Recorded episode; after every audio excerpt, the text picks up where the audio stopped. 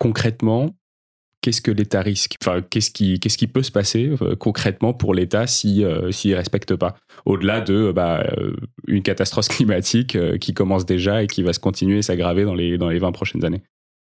Bah, il y a c'est un peu la réponse, la question qui nous obsède tous. Finalement, l'État a été condamné, so what? Qu'est-ce que ça a permis, etc. Il y a déjà une réponse avant même la fin des décisions de justice qui est est-ce qu'on considère que ça a eu un impact sur l'État français avant même euh, que euh, les juges aillent tout au, tout au bout euh, de leur dossier en 2023-2024 Oui, forcément que ça a joué sur l'action de l'État français parce qu'en fait, les gens en ont parlé, ça a été finalement un bâton pour taper aussi sur les gouvernements successifs. Donc, probablement que ça participe quand même à des mmh. choses comme même la Convention citoyenne pour le climat, euh, la loi climat, etc. C'est pas satisfaisant, mais on peut s'imaginer un monde où, sans cette pression-là, euh, tout ça n'aurait euh, même pas été fait ou fait de manière encore moins ambitieuse. L'autre élément, c'est une fois que l'État avait été condamné, cet élément de langage de dire le gouvernement a la responsabilité de sortir la France de l'illégalité climatique, l'État français est condamné, etc. C'est quelque chose qui a été très fort pour deux raisons à la fois, euh, ça a été utilisé même pendant les élections présidentielles mm. par des candidats, euh, parfois euh, de manière un peu excessive en disant que c'était Macron qui était condamné, alors que c'était plus large. mais je me suis perdue dans mon fil. voilà, ça a été utilisé comme ça et surtout en fait ça a permis souvent la bataille des idées, la bataille de la, vérité d'une certaine manière elle est très très dure à faire et elle est de plus en plus dure à faire euh, avec le flot d'informations dans lequel on est. Mm. Donc le fait que finalement euh, le gouvernement et l'État ne puissent pas dire on en fait assez, puisqu'il y a des acteurs objectifs comme les tribunaux qui ont dit ce n'est pas le cas, c'est quand même une victoire qui n'est pas à sous-estimer en fait. De d'avoir un gouvernement qui doit être dans une position défensive de son bilan aussi, euh, c'est quelque chose qui le force mine de rien à agir beaucoup plus. Et puis, euh, du coup, tout ça est important, tout ça fait que l'État a plus agi. Par contre, c'est clairement insatisfaisant. Parce que pour le moment, on parle uniquement de euh, pression sociale, en fait. Pression sociale, et puis la réalité, c'est qu'en fait, euh, l'État ou le gouvernement, les, enfin, les gens sont jamais un, enfin, les administrations sont jamais un bloc monolithique. En fait, les gens sont des êtres humains et ils sont piqués aussi. Dans ces administrations, dans ces cabinets, il y a aussi des gens qui, euh, quand ils voient que euh, finalement leur action à eux aussi, leur métier à eux aussi est attaqué et condamné pour inaction, c'est quelque chose qui est quand même très fort. Mm. Ça veut pas dire que ces gens-là, ils vont se dire d'un coup, boum, j'ai tout compris, euh, on va changer radicalement les choses. Mais c'est sûr que ça a une influence sur chaque être humain parce que ça va les questionner, ça va les pousser, même dans leur ego, à essayer d'en faire un peu plus.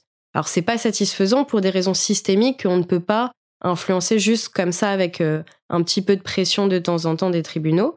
Par contre, la question, c'est aussi, euh, et c'est celle qui est très intéressante qui s'ouvre maintenant euh, en 2023 dans les deux dossiers, c'est, OK, cette pression-là, elle a fait un peu bouger l'État et le gouvernement, mais clairement pas assez.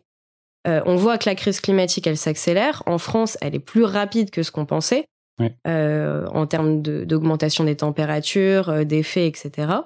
Donc du coup, c'est pas satisfaisant et on n'a pas du tout envie de s'arrêter là. Pour nous, c'est euh, une question même qui devient presque de d'état de droit, de démocratie, de contrôle de l'action du gouvernement. C'est on peut pas se satisfaire d'un gouvernement qui euh, ne va pas respecter les décisions de justice et celles-ci vont rester finalement sur une étagère à prendre la poussière.